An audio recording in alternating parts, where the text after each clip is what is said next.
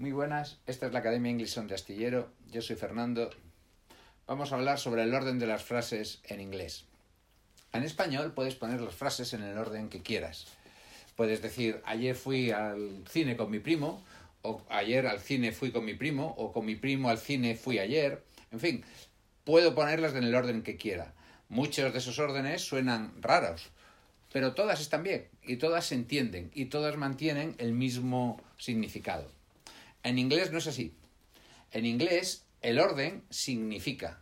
En inglés las cosas son según dónde están. Es decir, la misma palabra puesta en un sitio puede significar una cosa distinta a puesta en otro sitio. El orden, así en general, es este. Sujeto, verbo, objeto indirecto, objeto directo y circunstanciales.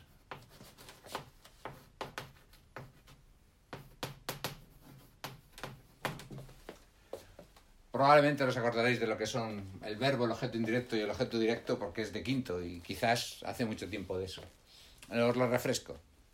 El verbo es la acción, es lo que se hace. Comer, saltar, duerme, eh, comeré, comeré, volveré, todo eso son verbos. El que hace el verbo es el sujeto. Es decir, si dices dormiremos por la tarde, ¿quiénes dormiremos? Nosotros. Nosotros somos el sujeto. Fijaos que en español el sujeto puede no estar y de hecho normalmente no está. En español solemos comernos el sujeto. Digo, dormiremos en la casa de la montaña. No digo nosotros dormiremos. Sin embargo, en inglés sí tiene que estar ese sujeto puesto. Siempre tiene que haber alguien que hace la acción. El objeto indirecto y el objeto directo quizás sean los más difíciles de, reconocer, porque a veces se esconden bajo me, de, le. En español son más difíciles, en inglés son más fáciles. El objeto indirecto es quien gana o quien pierde la frase. ¿A quién van las cosas? Y el objeto directo es la cosa que se mueve en la frase. O sea, por ejemplo, yo le digo, le di el lápiz a Pepe. La cosa que se mueve es el lápiz. Y el que gana o pierde la frase, a quién llega la cosa, es Pepe. Ese es el objeto indirecto. También lo podéis ver por el nombre. Por ejemplo, Vamos a imaginar que yo te digo, le das el lápiz a Fernando. Tú le das el lápiz a Fernando. Para hacer eso, lo primero que tienes que hacer es coger el lápiz y después me lo das a mí. Por eso se llama objeto directo, porque tu acción recae directamente sobre el lápiz, que es lo primero que haces. Y después, al final, llega a mí. Y por eso yo soy el objeto indirecto. ¿Bien? Bien. Y los circunstanciales son pues las circunstancias en las que se hace la, la, acción, por la mañana, por la tarde, rápidamente, de uvas a peras, ¿sabéis? Los circunstanciales en inglés van ahí, menos uno que es los adverbios de frecuencia que van aquí delante del verbo, pero son solo los adverbios de frecuencia. Entonces, ¿por qué es importante poner, saber el orden en inglés? Porque muchas de nuestras frases que hacemos en el orden que, nos, que queremos en español, en inglés no van a ser en ese orden. Y si las hacemos en el mismo orden que en español, la frase, aunque tenga palabras inglesas, va a ser una frase española. Mirad, por ejemplo, esta frase. Me lo dijo Adela. Esta frase es perfectamente normal en español. Pero en inglés no sería así. El verbo es dijo. ¿Quién me lo dijo? Adela, este es el sujeto. ¿A quién se lo dijo? A mí, este es el objeto indirecto. ¿Y qué cosa dijo? Pues no sabemos lo que dijo, pero eh, lo que dijo está representado por el lo, que este es el objeto directo. En inglés, esta frase tendría que ser, primero sujeto, Adela. Segundo verbo, dijo. Después objeto indirecto, me. Y luego objeto directo, lo. Esta frase en inglés sería Adela dijo melo. Ya veis que es radicalmente distinto a nosotros. En inglés os va a sonar mejor. Adela told me it. ¿Bien? Pero si lo hubierais hecho así, algo así como me it told Adela, eso en inglés habría sido un desastre. Bueno, pues eso pasa muchas veces y, a veces no, muy, más sutilmente que en esta frase en que se ve más claro. De manera que antes de hacer una frase en inglés, lo primero es ponerla en el orden inglés en español. Es decir, vuestro me lo dijo Adela, pensadlo como Adela dijo melo.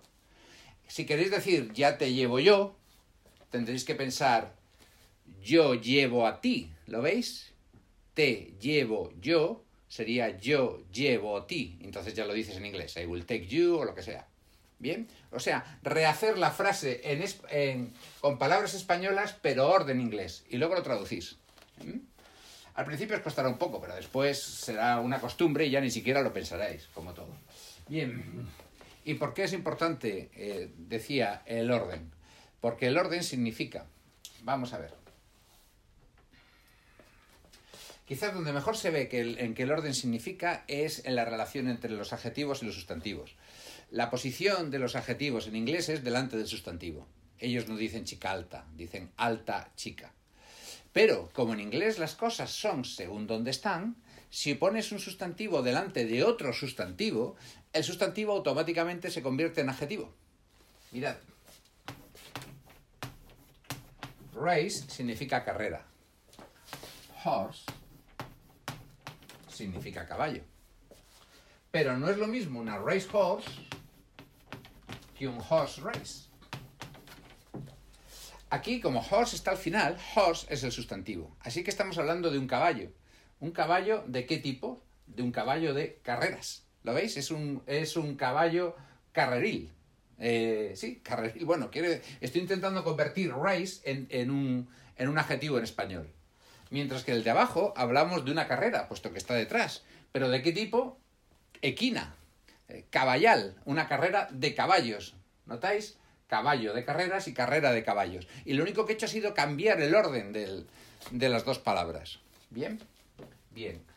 Mirad otro ejemplo.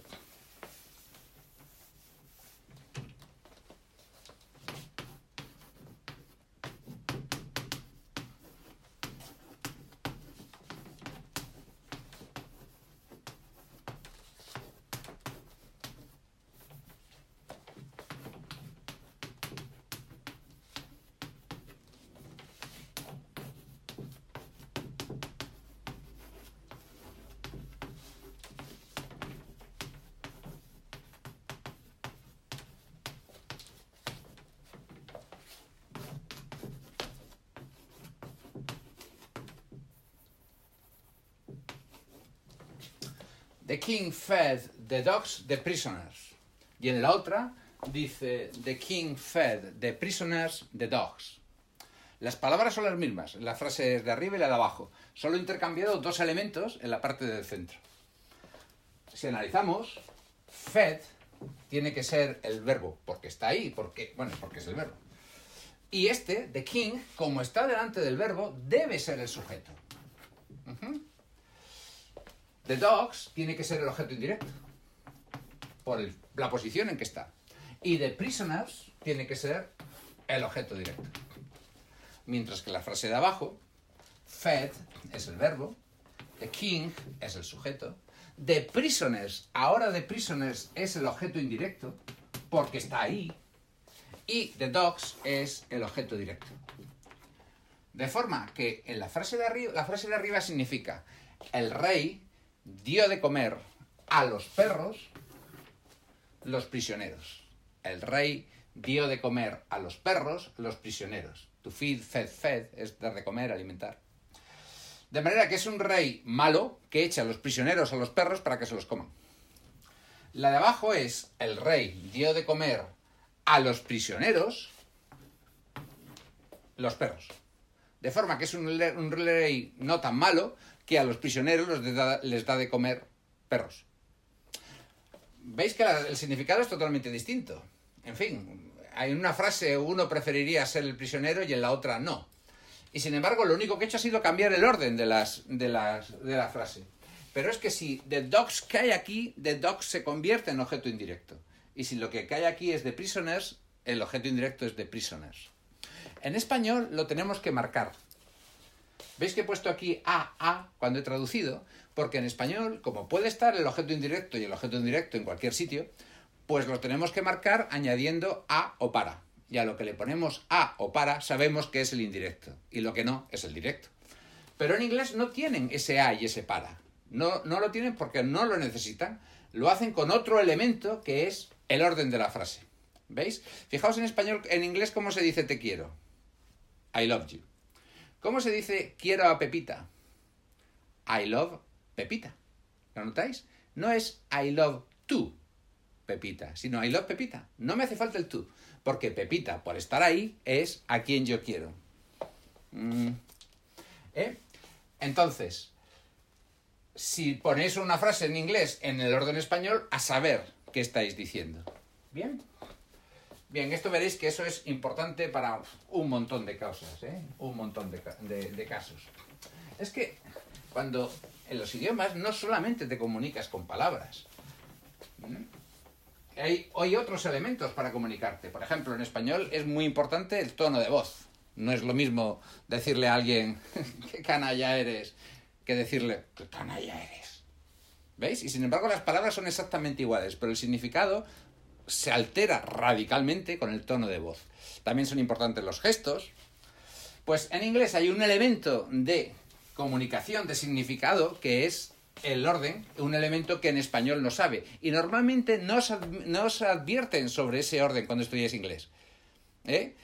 Y los nativos no pueden eh, advertirlo porque ni siquiera son conscientes. Ellos se creen que siempre todo es así. No, no pueden compararlo con el español. Y sin embargo ya veis lo importante que es.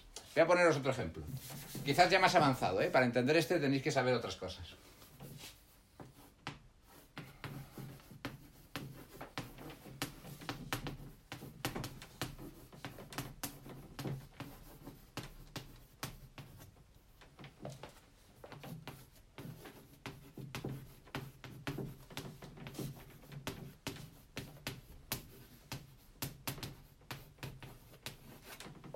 I have painted the house, I have the house painted.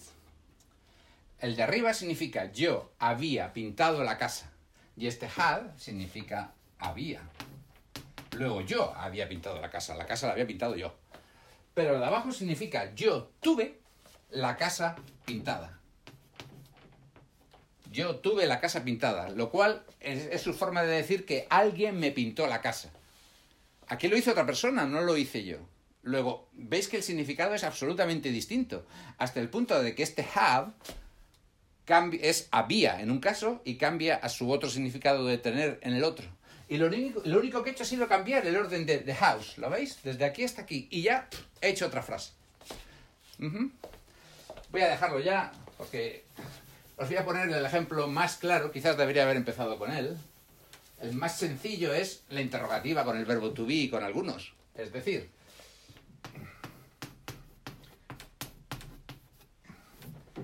esta frase está en interrogativa. Incluso si no pongo signo de interrogación ni nada. Pero está en interrogativa porque el orden es interrogativa. Y esta frase está en, afirmativa. ¿Lo veis? En español eso no ocurriría. Eres tú, tú eres. Lo único que lo cambia es el tono de voz.